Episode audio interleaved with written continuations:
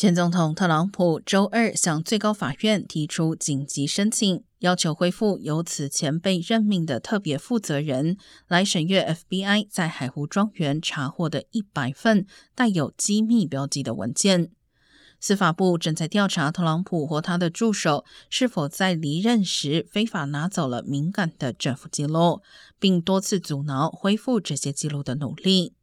而特朗普对最高院的申请将使得法律战进一步升级。